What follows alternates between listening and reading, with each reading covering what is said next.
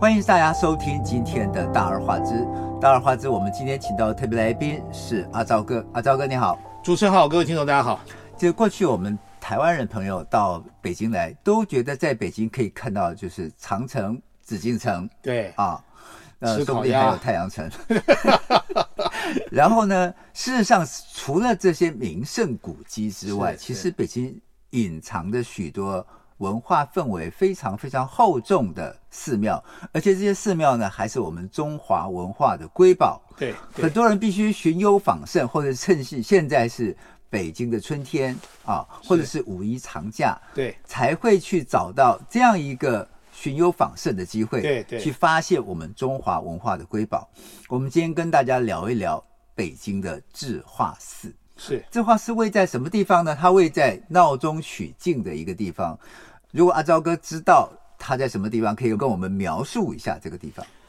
首先来讲北京哦，就是说很多人的印象观念就是长城啊、故宫啊，嗯然后还有你刚刚讲的太阳城，但太阳城这个是二十多年前了， 台商爱去的。以前人家台商就讲了一句话，到北京要去三城，是白天早上去这个紫禁城，中午去长城，晚上去太阳 城。但是这个是好玩打屁的一个聊天的一个歇后语。可对是其实基本上来讲，北京能看的东西很多，它是一个六百年古都，对，六百年古都对，它其实从元代开始，对，元代、明朝到清朝，定都都在北京，所以它历史的氛围、历史的底蕴非常的深。所以就像刚刚小赖哥讲的，除了故宫、紫禁城，这个还有长城，还有一些这个所谓的，比方说雍和宫啦，或者是这些天坛啊，大家都耳熟能详，比方颐和园啊、圆明园啊这些东西之外呢，其实这个古迹来讲，北京还有很多很有意思的古迹，就是庙。在北京呢，其实有大概上百座、几百座的那种古庙，但是是如果说说得出来，或者是说它真的有历史底蕴的，有也有几十个。比方说之前李敖写的这个嗯法源寺嗯法源寺，它就是很有名的一个寺庙。然后还有就是我刚刚有讲到雍和宫，那雍和宫也是现在在北京非常著名的，它是以前的那种所谓地庙，就是嗯因为雍和宫是以前的所谓的雍正皇帝他的故居。那么雍正皇帝当了皇帝之后呢，他的儿子就是乾隆皇帝，也是在这个雍和宫出生长大，所以等于这个雍和宫呢，后来这个因为出了两个皇帝，后来呢也把它改成庙，所以像这种的庙都是很有历史氛围。从市区一直到郊区，都有一些庙可以看的原因，是因为这些庙在这几十年下来，并没有被破坏掉。很多的老庙，因为当时呢，呃，四九年之后，可能被这个政府收编为所谓的学校也好，或者政府机关也好，所以德性保存下来，并没有遭受到后来的破坏。所以很多人来看说，为什么你们觉得庙不错呢？主要就是因为它没有被破坏，它留下来都是原汁原味。刚刚小磊哥讲了，这个庙呢，就是我今天跟各位听众聊天所要提到的一个叫做智化寺。这个智化寺很有意思，这个智化寺的位置可以说是所有在北京的这些所谓的著名寺庙里面来讲，离故故宫最近的，它在二环内。刚刚小赖哥跟我讲，就是说它的周边省，它是在二环内哦。一般你想庙都是山庙，没错，在山里面，所以那个都很远，都在可能四五环以外。如果去过北京就知道，都在山边，那个要去都要大半天，两个小时以上。这个庙呢，它就是在二环市区，所谓二环就等于我们相对于台北来讲，它可能就是在中正区吧，就这么近的一个地方。那它就是一个一个一个庙。那这个庙呢，它旁边二环呢还有一个著名的建筑，就刚刚小赖哥讲的，它就是那个什么银座 SOHO。对，对，银那河 SOHO 银河 SOHO，、那这个呢就不用讲，就是很它也是一个很奇怪那种太空船的那种建筑，是像一个在太空对人总部一样。就在这个建筑的后面。如果各位要想去的话呢，以后有机会来，那想去的话就在这个，你就跟那个建设司机讲说，就在二环边上有一个银河 SOHO 的后面，多半人都知道叫赤化寺。可是呢，很多人不晓得这赤化寺其实它是有缘由的，它原本最早的是明朝的一个太监叫王振。是明朝的一个第一个大太监王振的家庙，所以呢，其实事实上呢，这个智化寺原本应该算是这个太监的一个家庙，这个很有意思的是太监的家庙，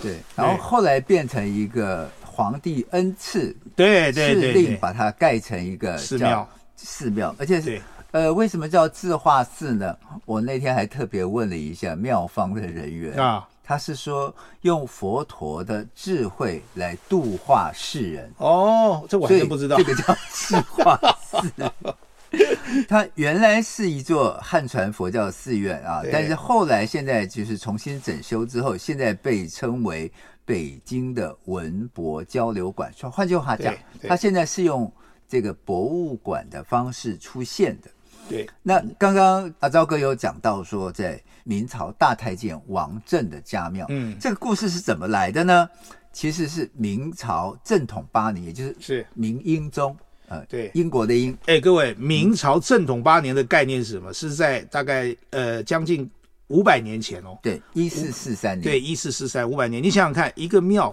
都比龙山寺，等于比龙山寺比我们那个台湾的各种庙都还要在还要老个三倍。，对老个三百年、四百年，你想想看，所以它是非常非常老的庙。所以它其实是当时的司礼监太监王振嗯自己盖的私庙，就是自己的家庙。对正统九年，该庙建成，然后明英宗把王振看作自己的老师，是每一次都称他为王先生。然后明英宗赐名叫智化禅寺，哦，所以这个智化寺的当时是这么来的，所以是原本是大太监王振的嗯家小庙。赖哥，你要知道啊，王振为什么会变成当时明朝第一个全监？嗯全监嘛，大太监。如果有如果喜欢历史的朋友啊，应该知道去看明明明朝朝嗯就是被这个太监给什么垄断，有几个朝代，是比方比方说一个王振啊，比方说这个刘瑾刘瑾，比方说魏魏忠忠贤，这都是赫赫 有名。而这个王振是第一个，也就是没错明朝的第一个所谓的全监，就是把持朝政的第一个太监。是那这个就有意思，就是王振是怎么红的呢？怎么起来的呢？王振呢，主要他原本不是这个太监出身，他不是从小太监干起，不是哦，是刚好明朝在明朝初年的时候啊，那个时候有一个他们有一个政策很有意思，你如果在地方当官，如果你做不好的话，你可以到北京来继续做官，到北京来发展。是但是很多人就觉得奇怪，说那那么好、啊就我在地方做官成绩不好，我还可以来北京做官吗？其实要跟各位朋友讲的是，当时的习俗它不叫做只是简单的来监管，而是说你官做不好，但你可以来北京发展是什么？就是来当太监，哦，就是要晋升，对，要入宫，要入宫当太监，就是说你如果觉得你在地方没有发展，你当官地方官员没发展了，那你可以来北京，可以来北京来来一样也是做官，但是呢是进宫做太监。嗯这个王振当时是地方的一个小官，然后他觉得呢他在地方也也发展不起来，是也赚不了什么钱，但他又有什么多很多的想法，他很有抱负的对人，他很有抱负，一开始真的很有抱负，嗯所以呢，他就牙一咬，心一横，干脆就自己把那玩意儿给切了，然后就自己是上上北京。所以呢，他就进了北京。他是在明朝永乐年的时候，大家都知道明成祖是明朝的那个一个很英中心的对一明个朝中心的对一个初期的这个很成功的一个皇帝，所以有永乐朱棣永乐盛世嘛。对他是在永乐帝末年的时候，就永乐帝快快挂的时候，嗯他就进来了。当时进来之后呢，他就是进了这个皇宫当太监。那知道在皇宫当太监呢，基本上是没有什么文化，太监都没文化，不识字的。对可是偏偏只有王振他在里面非常受欢迎，为什么？因为他是在地方当了小官，对所以呢，他有一定的文化基础，所以到了这个宫廷之后呢，他特别受欢迎。对，所以一下子他们就是皇这个宫廷里面就发现，哎呦，有一个这么有水准文化的太监，那这个不用他可惜了，所以就把他拿去，就就把他派到哪里呢？派到了这个这个叫做明英宗当明英宗当时还是太子，对，派去明英宗当他的老师，没错当，明英宗的老师。哎，各位想一想，一个太监去当老师，对，所以那个明英宗才会一直称他为王先生，对以所以先生的，所以以这种为什老么师明英的宗名义就来对待等于他有点怕他？就明英宗有点就很尊敬他，就把他当王师嘛。对就是因为明英宗从小的时候还是太子的时候呢，就等于是先我们后来叫做太子太傅或者太子少保，对他当时他的爸爸明明宣宗就把这个王振就派给他儿子当成老师，因为他爸爸当皇帝的时候也一希望这个太监太能监能够懂懂能够读识书字，，能够读对书，，所以他觉得这是一个很好的一个点，所以他就把一个原本就是会有学问的一个太嗯监放在他儿子的身边，要指导他儿子。可没想到就是酿成了大错，嗯没想到最后酿成什么大错呢？就是这个王振呢，他是有野心的，是他后来辅佐了这个他这个太子，就是后来成为明英宗，也就是明朝的第七任的皇帝。对，这个他上来之后变成皇帝之后呢，然后就开始就变成他的权，就是他等于是独揽朝政了。然后他就变成最大的一个这个太监完之后呢，他又开始希望要有一些攻击。为什么呢？他觉得一个太监难道不能横刀立马吗？不能够去这个对，能够能够怎么在这个沙场上能够这个创下这个英名吗？所以他就怂恿这个明英宗，刚好那个时候蒙古蒙古是瓦剌嘛，对刚好是蒙古的那个时候呢又来犯边境，所以呢，王振就怂恿这个明英宗去出征，对然后呢，率领了几十万大军一起去打，去打这个蒙古。但没想到就是这王振根本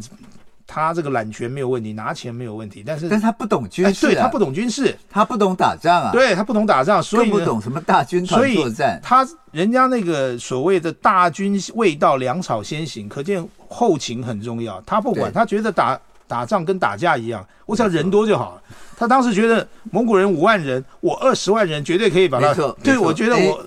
这个二十阿万昭人一定哥可以可以把他给打掉。对这阿昭哥讲到这边，我我现在补充一嗯下哈，就是这个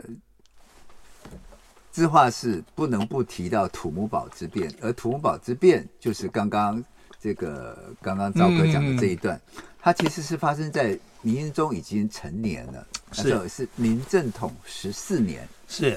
他八岁登基嘛，他那时候十四年他已经成年了，但是他还是非常非常尊敬这个老师，因为从小把他带到大嘛。其实当时所有的大臣，包括兵部侍郎、兵部尚书，全部反对对，全部都全部反对，对叫叫皇帝不要亲自出征，因为对这个有问题。这有问题。但是王振觉得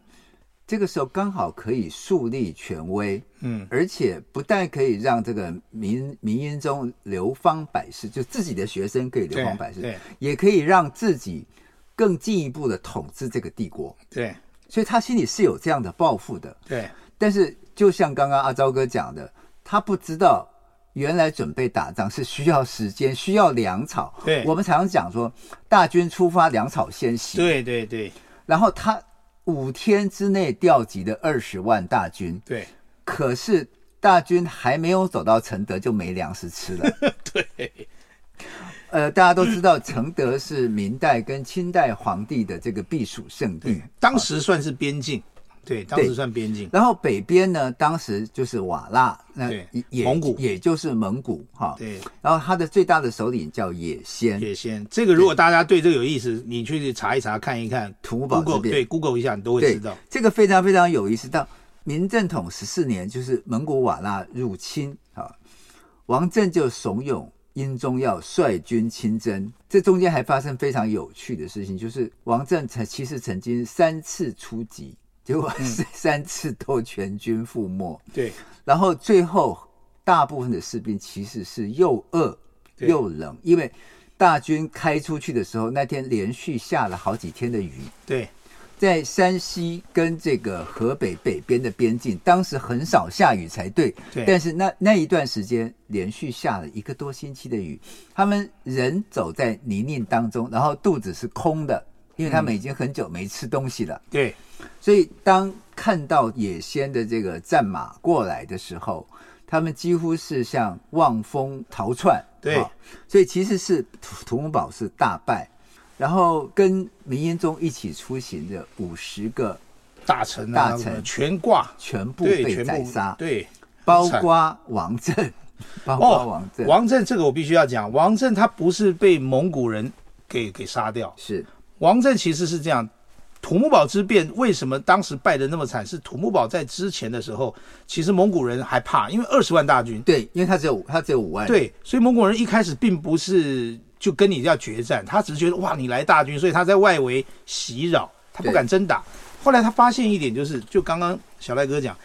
这一股大军他并没有后勤部队，也就是说他去哎打你一下，打你一下，发现你你你也不敢来打我，没错，或者你打我呢，你并没有后勤来支援。后来他发现了问题，所以呢，就刚刚小赖哥讲了，他在土木堡之变之前呢，有发动几次的战役，对民军都全军覆没。对，第一次叫朱勇啊，，对，然后朱勇呢，朱勇是朱能的儿子，对他派了五万人，而且都是骑对骑兵哦，非常非常这个最精锐的骑兵对哦。对对，对然后出来结果是五万，几乎全全灭。是啊、全灭。然后第二波的时候，其实已经有大臣跟王振讲说，嗯不要继续留在这个地方，应该要往居庸关走啊。可是我跟你讲，小艾哥很好笑。其实当时我看了历史，王振其实当时就已经怕了，他当时真的就要撤了。对，那个时候呢，他已经发现打仗不好玩，这么可怕，死了五万人，他想吓死了。他说：“这不是我我想的那种那个可以横刀立马、可以宣扬天下的感觉，原来战场是残酷的。”所以呢，他就慌了，他觉得好吧，我们还是大军赶快撤。但如果那个时候后撤撤进居庸关的话，没有问题，其实也就没事了。对，他怎么想？他忽然觉得，既然都已经出来了，所以呢，应该他就忽然间想到提跟明英宗讲说，皇上要不要到我老家瞧一瞧，看对，一因为看他是河北魏县人，啊？因为刚好经过，所以呢，他让那个大军原本要进走大道进居庸关的，又改了，说不行，你们这样子走会踩到这些所谓的这个农农农地庄稼地啊，会对破坏农，不要走那里，我们绕一个圈，然后去他他家看一看，老没家错看一看，其实。说穿了就想显耀一下了。没错没错，因为他已经在北京当了大这么大的官，他要对对虽然他晋升入宫，但是对他要让这个光耀门楣，对，那你就知道，像这种状况就是兵贵神速，那你不赶快撤回去，然后在外面又扯来扯去，走来走去，然后那个蒙古大军、蒙古人就看了半天，发现哦，原来你其实你原本撤进去也就算了，你没对走，在外面绕啊绕的，在那边逛街逛大街，蒙古人终于发现。原来你有这么大的漏洞，而且你本来就不堪一击，所以就在土木堡这个地方把他们开始围困，围起来，就没让他们出来，所以就发生了后来这个明朝最著名的是这个兵变，叫土木堡之变。对整个二十万大兵、二十万对大军在里面一系全军覆没。对，那刚刚小赖哥又提到，跟着他所有大臣，包括什么兵部侍郎啊，或者是什么什么尚书啊，什么吏部尚书吏部尚跟书对，吏部尚书全部都被杀都，挂掉，都杀掉了。王振也死，但王振不是死在蒙古人之手，是自己人手里。对，为什么？因为他下面的这些这个底下的大将啊，几个将都很清楚，王振是个草包，对但是他一定要就挟天子以令诸侯，一定要去打，所以呢就很很怨恨，他们不甘心，对在那边会死在那个地方，死在异乡不甘心。后后来有一个将军就发现王振还在那边，准备要逃难，那个将军就冲过去，他拿的是那种铁锤，类似锤子那种榔头铁锤那种武器，没一错一锤子就把王振给打死给了打死。所以呢，王振死后呢，明英宗就在这个地方，在土木堡这个地方就被蒙古人抓了，哎，嘴抓了，一抓就流流放了很多年，十对年嘛，最少十年在那外面。嗯哼，那这个又绕回来讲，王振在出发之前，他后来在明宗前面得宠的时候，他就成立了这个家庙。所谓的家庙，就是这个寺庙呢，是由我王振家里面来祭拜，对里面当然也有观世音菩萨，也有佛像，但主要是拜他们王家的家里的家祀。对，家家里族的这个的这个祖对先嘛，对祖先，然后再就是一些你也知道家庙家庙一定也有跟菩萨跟佛有关，所以在里面，所以就是等于是智化寺呢，其实就是当时的全歼王振的一个家庙。但是王振因为土木堡被干掉之后呢，这个智化寺呢一下子就冷掉了。为什么？因为哎很简单，因为你导致了这个巨变，皇上也被抓了，所以后来明义宗的弟弟就是景泰帝。他立刻继位之后呢，后来蒙古这个就扯到历史很多了，就蒙古后来大军就是开始攻击这个明朝的首都北京，对然后明朝首都北京当时岌岌可可危危，后来就是于谦出现，这个他时是候兵部侍郎，对，就并不是是啊等于现在的副部长，还不是没错尚书。他当时呢没有跟着去土木堡，对所以他就留在他北镇守京，他镇守北京他就力荐这个接班的皇帝，就是他的弟弟，对弟弟景泰帝啊对，千万不要迁都，因为当时他很害怕，他准备迁都到迁都到南京去，去甚至了有。当时的历史是这么写的：已经有一些大臣对变卖家对产，准备要包袱款一款是，准备跟着景泰帝一起回到是南京。这个这个于谦呢，其实对于明朝来讲，历非史常重非常要重要。如果当时没有于谦的话，可能明朝七十年就玩完了。没错，因为当那个时候大概他们建国到到明宗那个土木堡之变才七十多年，嗯大概七十多年。你想那样的巨变，如果他们真的就迁都到南京的话，当时的明朝可能就马上就跑到南方，就变成南明了。那如果蒙古那个时候是如果就占据了华北，占据了北方的话，有可能哦明代就灭啊那亡对。明朝可能那个时候就已经没没戏了。 OK，对，我们话讲到这里，我们先休息一下，我们继续再听昭也来讲一讲，到底明英宗后来又怎么回来当皇帝的？是。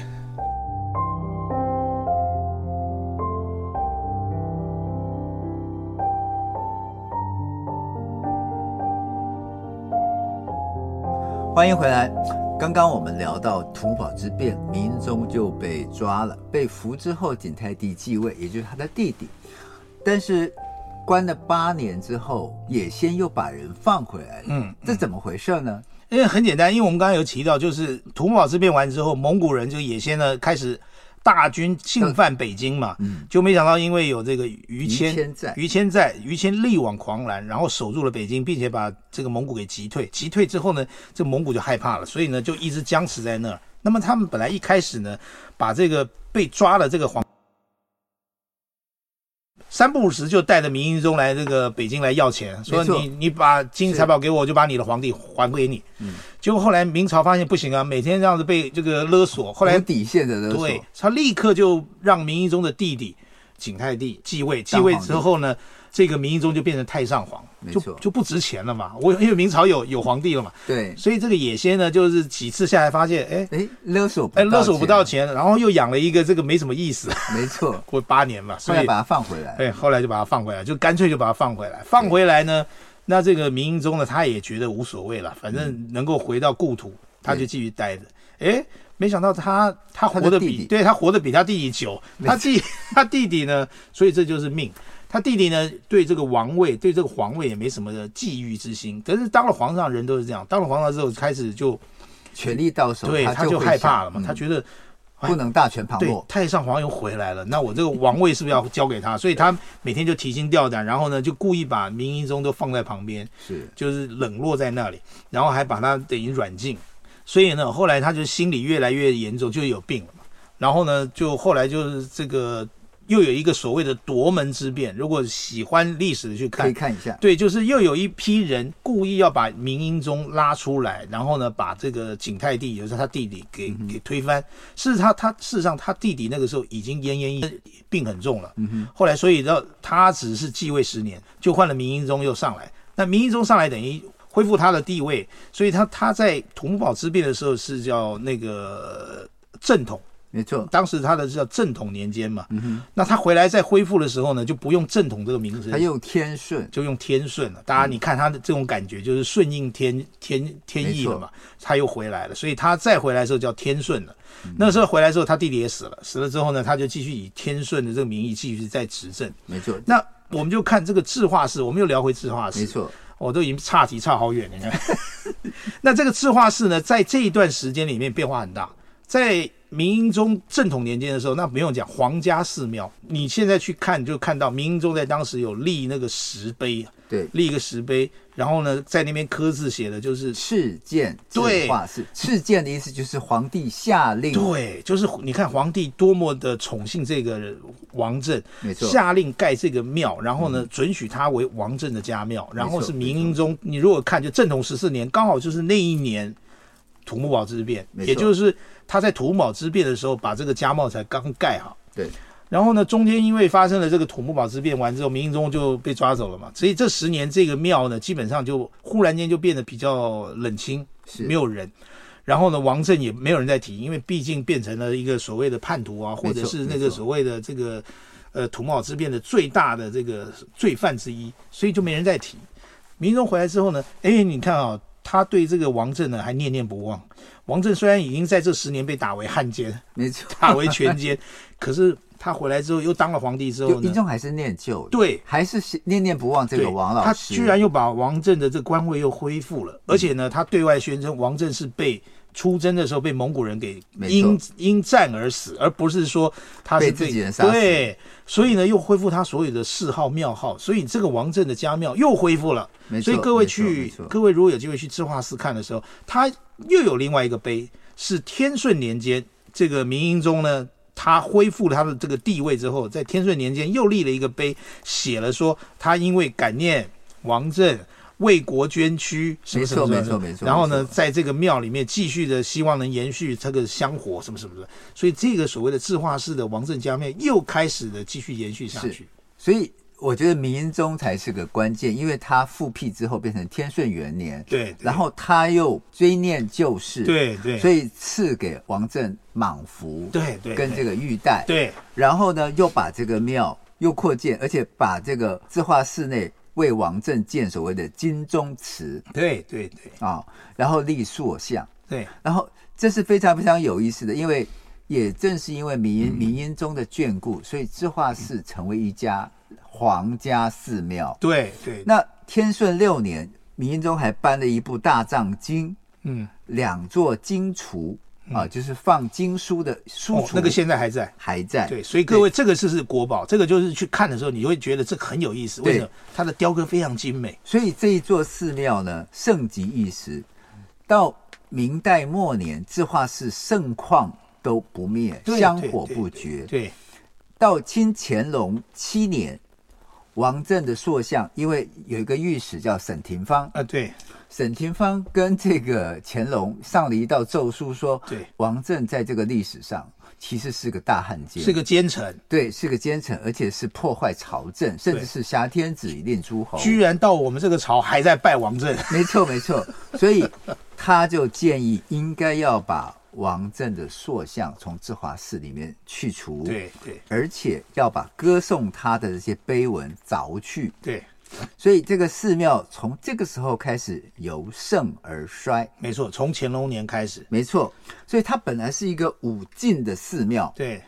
到这个清光绪年间，寺庙已经破败不堪。嗯，尤其是八国联军给他致命一击。嗯嗯，八国联军是光绪二十六年（一九零零年）入侵北京之后，对，又毁坏了城墙，封闭了佛殿，寺庙遭到一个很大的破坏。啊对民国年间，这个字画室日益破败，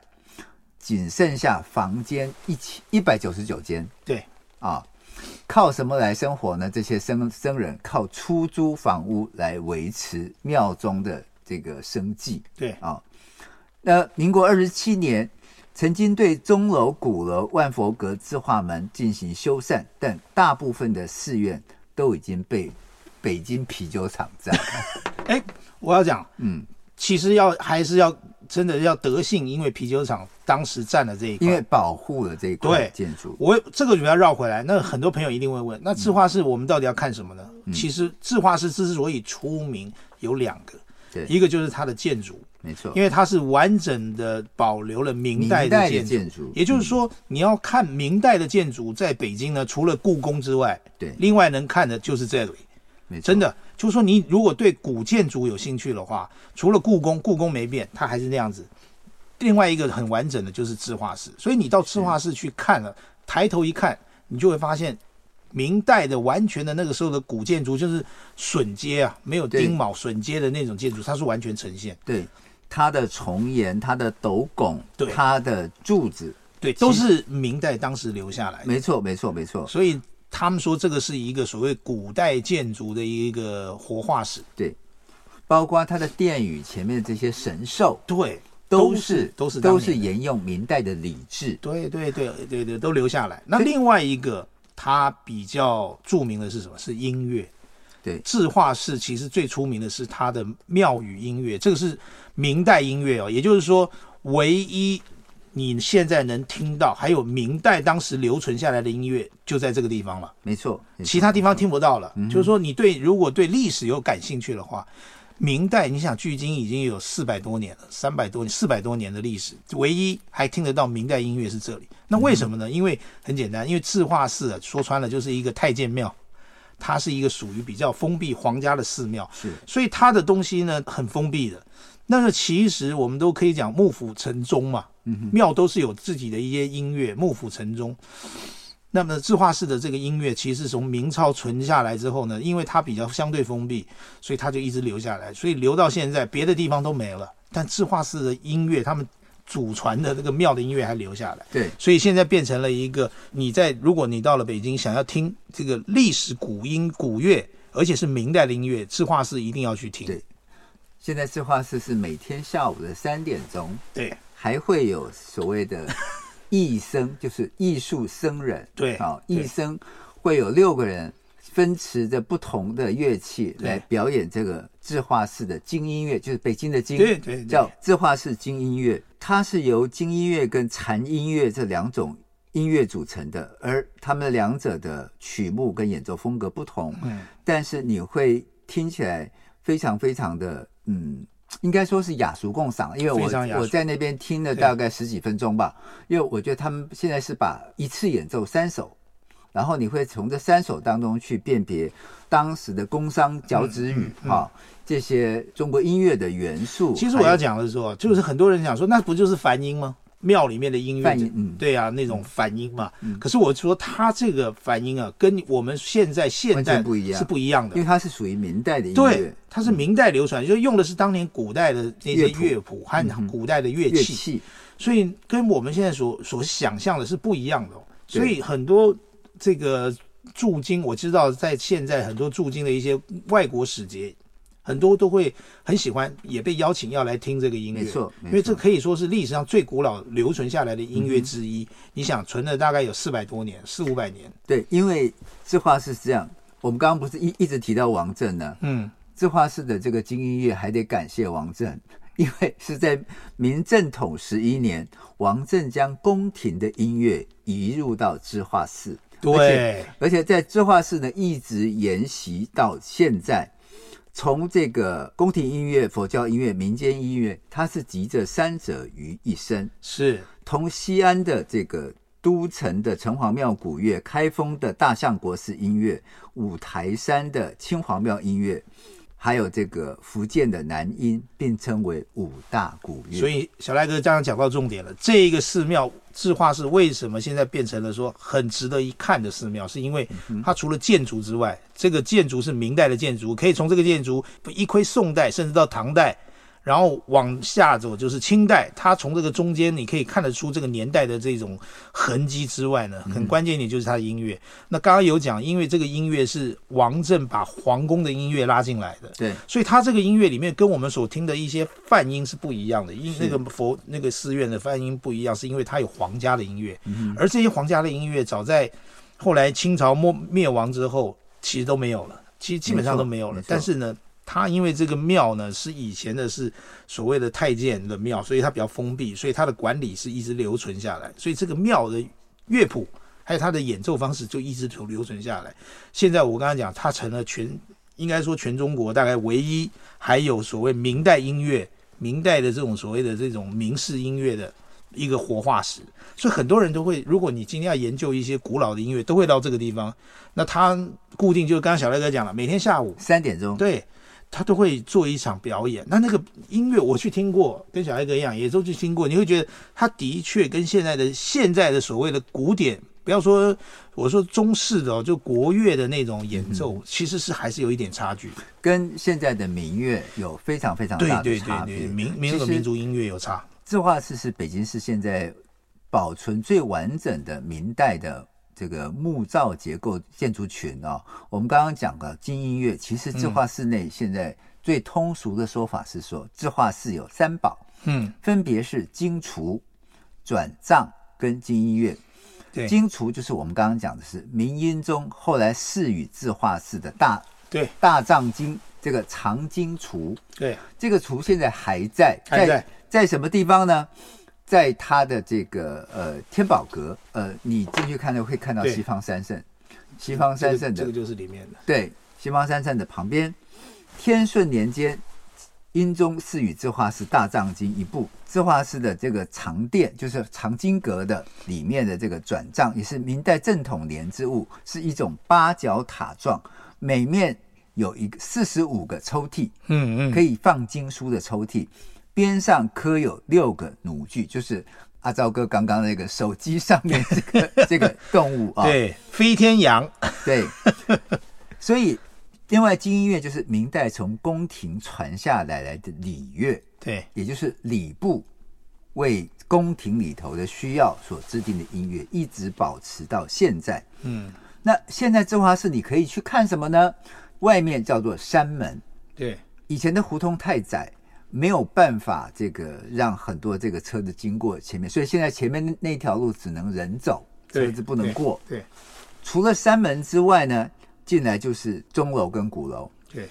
我是大概呃四月初的时候去的，然后我发现呃那那那个时候拍非常非常的美，因为鼓楼的前 面玉兰花是不是？它是玉兰花还是丁香，丁香花？哎，很老的丁香花。，对，几百年的丁香花，然后盛开的时候，嗯，因为那个鼓楼是红色的，就变成网红，很多女孩子对都去对对拍对，照。会去那边打卡。对你会发现那边是呃年轻人最多的地方。对，除了三门之外，你你你往后走啊，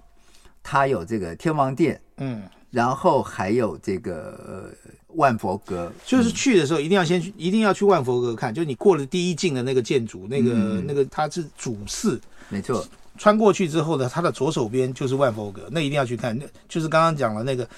它摆放经文经书的那个地方。嗯，其实就是长殿啊，因就为是它长是殿放大藏经的那个对，那个那个建筑是五百年前明英宗时期就留下来对的。，因为都没有都改没过，对你，你可以很好看到那个木头雕刻的对痕非常迹精而且致非常非常精美。然后你会看到什么神物啊，就是他们里面那个应该说是那种所谓的藏传佛教，他们里面的一些神物啊，或者是说那种神那个神纸啊、神物啊什么的，菩萨力士，他刻的非常好，而且很关键一点是它的上面对那个屋顶的藻井，古代屋顶藻井都是没，错嗯尤其皇家都是画的非常细，美轮美奂。然后还有就是它的有刻工非常好，那因为它那个它那个所谓的那个藏经柜就摆在里面，所以遮住了那个藻藻井，哎，就保存了那个藻井。嗯不然的话，在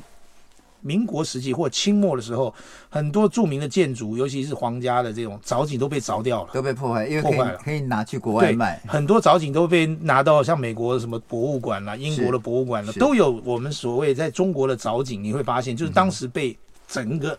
给凿下来给卖掉，所以能能留下来不多。那边留了一个非常完整，从明代下来的藻嗯井。那你从那个就可以看出那个明朝的建筑工艺，还有它的那个对它里面的保存。有比较好，所以你可以看出那个时候的那个颜色还在哦。没错，然后呢，你往后走那个万佛阁是不是？万佛阁后面它还有一个很大的一片的一个天王殿，对天王殿，它还有很大的一片那个壁画，嗯那个壁画也是从那个明英宗时期留下来的，留下来的距今也是五百多年。是，大家可以想一想，五百多年前的画，嗯哼，那个时候的画留下来颜色，还有他的那种感受，它是它那个画应该是一个叫做地藏菩萨的一个讲经图，没错，没错，没然错，后就地上菩萨在一个神兽上，然后旁边有很多的那些力士啊，什么地藏，就是这个地讲这个地府里面的一些什么神啊，在那边听讲。哦，他那个整幅就在那个墙壁的后面，就是刚好是那个三圣的那个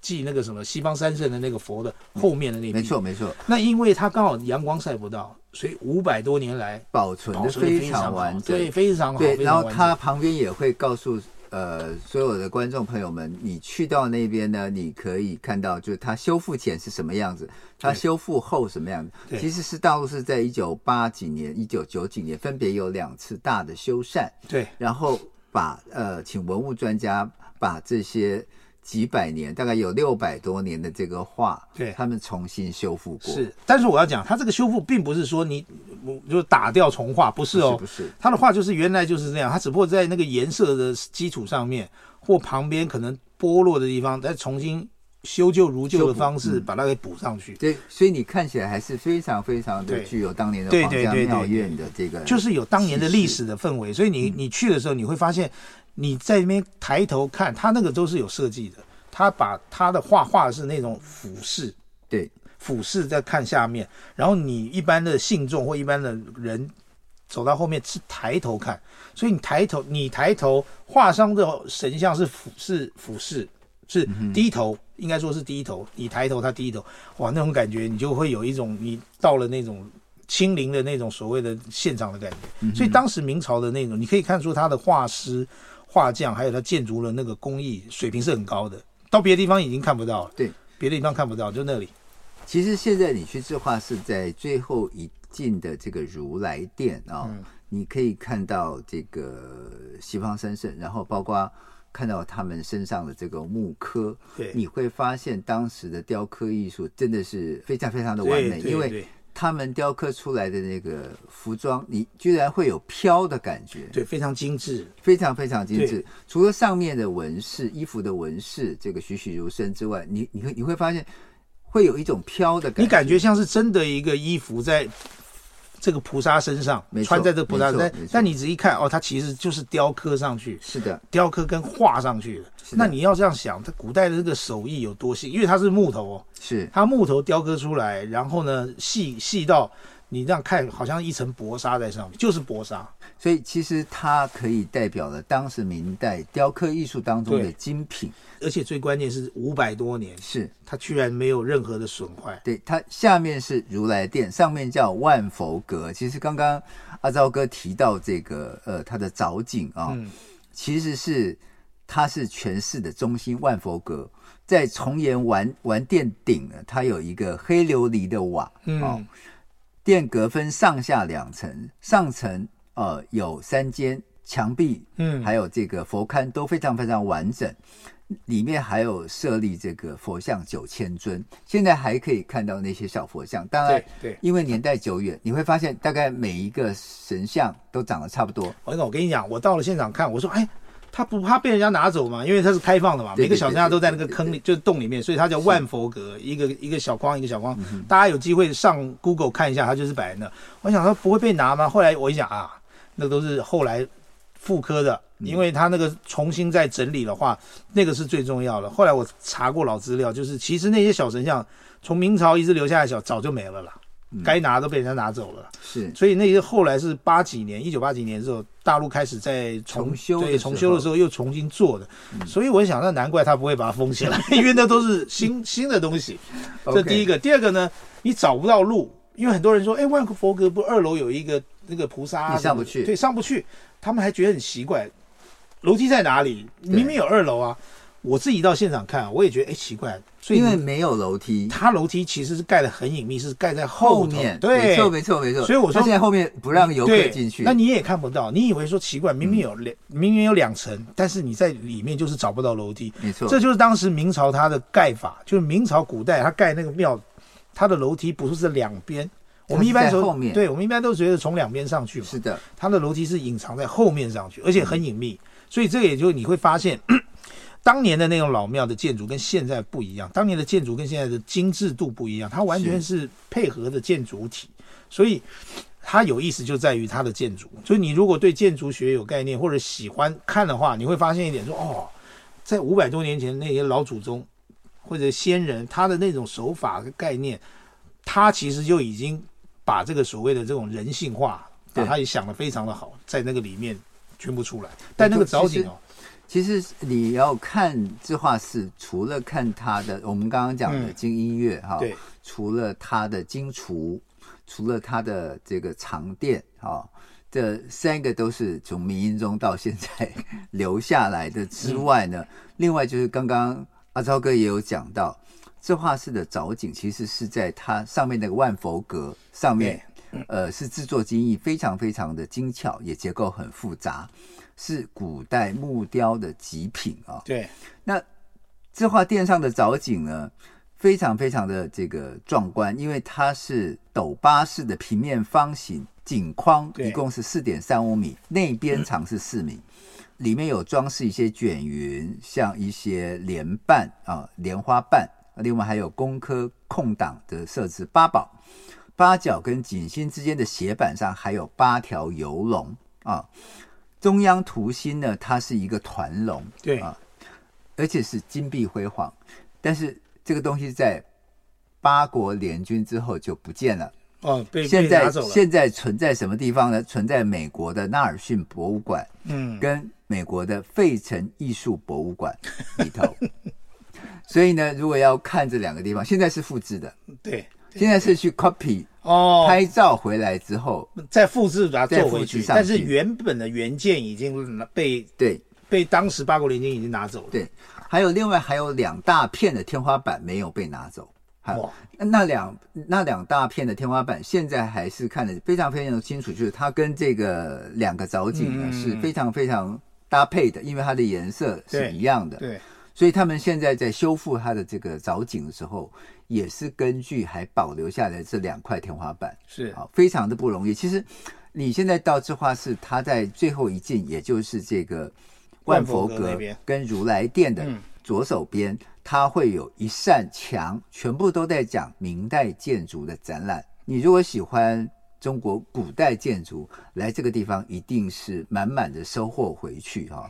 那其实到这个地方来，我我去的那个时候刚好是春天，非常的宜人，对气候很宜人， 就是吹着微风，然后对天空下的一种雨叫哇梨花雨，是那个花瓣，是不是？花瓣非常非常的好看。很有意境。对，然后你听到的是明代古典的宫廷音乐，对，叫金音乐。 哇，你手上如果再拿杯咖啡的话，就更好。还好它里面不卖咖啡。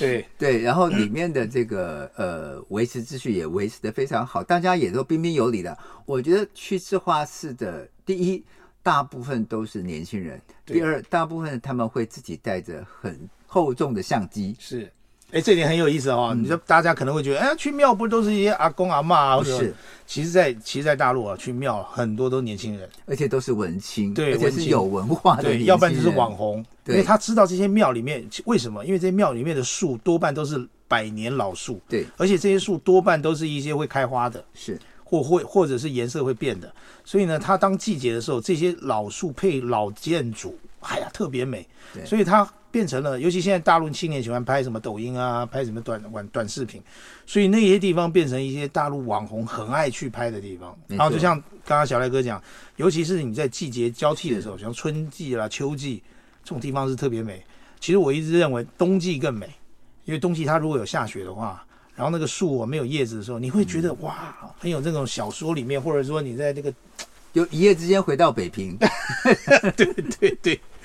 然后你知道吗？其实我去的那个时候是呃下午嘛，因为你是专程去听金音乐的嘛，对大概是对下午两点钟到，大概逛了一下，就三点钟准备听他那个金音乐，对他对演奏了大概十几二十分钟就结束了。对对然后你就继续逛庙，然后看展，对，啊，包括那个建筑展，还有刚刚讲的金厨啊、对长店啊，对对对然后这些，还有刚刚讲的壁画，对当你逛完，差不多就是傍晚了，然后你会发现很多网红在那个寺庙，呃，那个时候是夕阳开始慢慢慢慢西下，嗯然后那个阳光是金色的，对透过这些丁香花、梨对花树，还有刚刚讲的这个呃松柏，对，它倒影在这个红墙上面，哦，很漂亮。其实是很美的对对。对然后很多人在那边拍照留念。再来就是当这个下午的阳光透过窗棂。嗯，它那些木造的窗棂是六百多年的窗棂，真的透过那个窗棂，然后晒到这个如来殿跟万佛阁的那个地板上的时候，不单单是拍照，你的整个心情都会很安静下来。嗯，有一种穿越的感觉，我觉得对很很关键，就是你忽然间有一点穿越到古代了。如果你没错喜欢那种氛围，因为穿越到古代或者穿越到明朝那种，那种感受一下古嗯人当时的那种味道。然后呢，你会觉得其实也不用到故宫看了，嗯，有很多网红啊想到故宫拍啊，拍他就靠那个红墙啊，或者是那种那种古代建筑，其实你就到这里拍，一样没错拍出那种感觉。没错，所以我要讲的是说，如果你对古代建筑有兴趣，尤其是对明代建筑有兴趣，字画是绝对不能不来。它跟大太监王振有关系，嗯对当然它跟明代的整个历史的兴衰也有关系。 对，然后现在他可以在这边听到明代当时的金音乐，还有当时的藏经阁，对还有现在的金厨，嗯，当然，呃，在这边你也可以跟亲朋好友一一起来欣赏梨花雨。对，没错。好，感谢您的收听，我们今天节目先到这边，我们下次时同一时间再会，拜拜。拜拜。